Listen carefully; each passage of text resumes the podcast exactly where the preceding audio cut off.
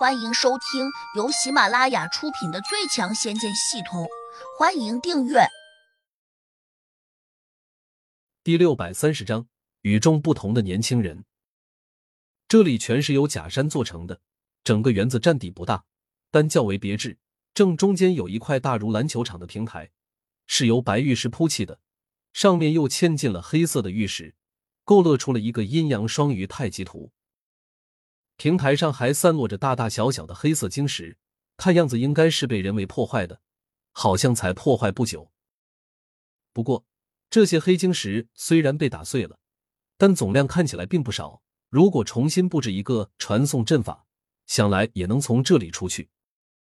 在天岭大峡谷，为了设置一个这样的阵法，胡杨在系统中兑换了一大堆这样的晶石，而现在他再想兑换时，系统竟显示数量不够，这才让他不得不盯着地上这一堆碎晶石，开始打主意。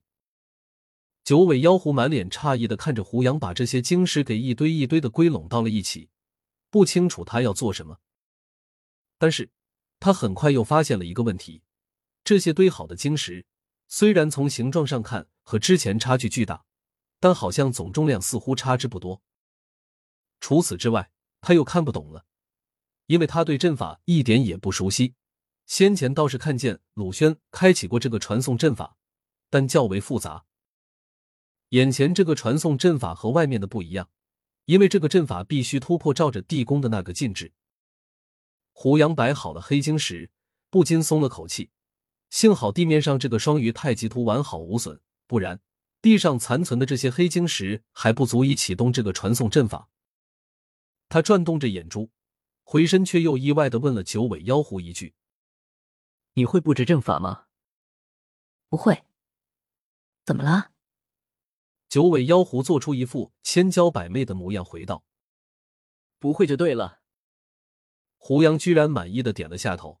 他凝视着妖狐，突然又沉下脸问：“这个传送阵是你破坏的，对吧？”九尾妖狐一呆，身体顿时哆嗦了下。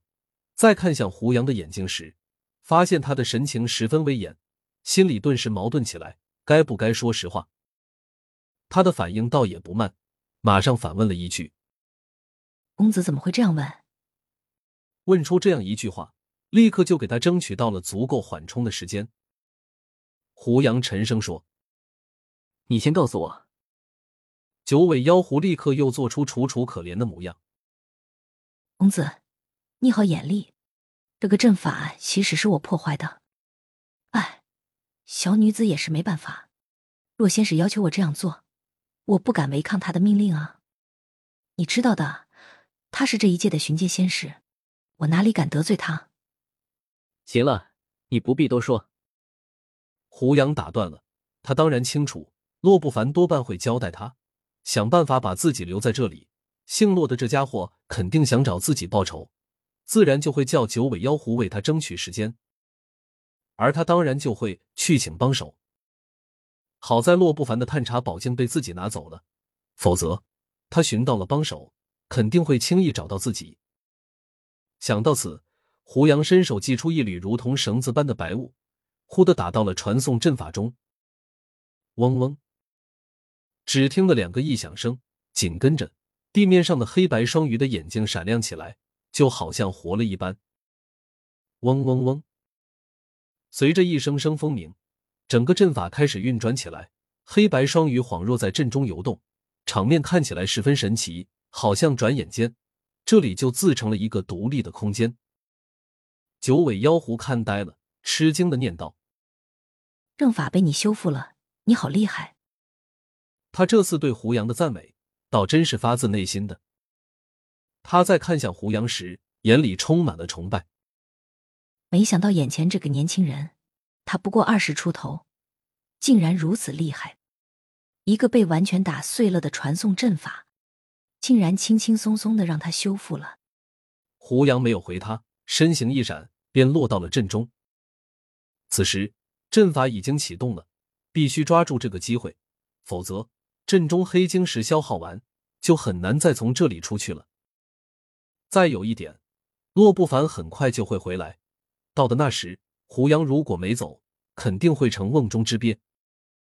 他转头又冷冷的盯住了九尾妖狐，后者伸了下手，想把胡杨拽出来，但是他却又不敢。虽然他的功力明显比胡杨高得多，但是胡杨在他的认知中处处透着古怪。有些时候，或许一件小法宝就能轻易增强对方的实力，更何况九尾妖狐认为胡杨手上的法宝多得不计其数，就好像他家是开法器店的。后会有期。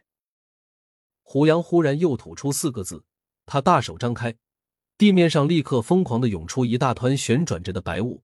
瞬间把胡杨包裹起来，然后像发射炮弹一般，轰的一声，把他送往天空中。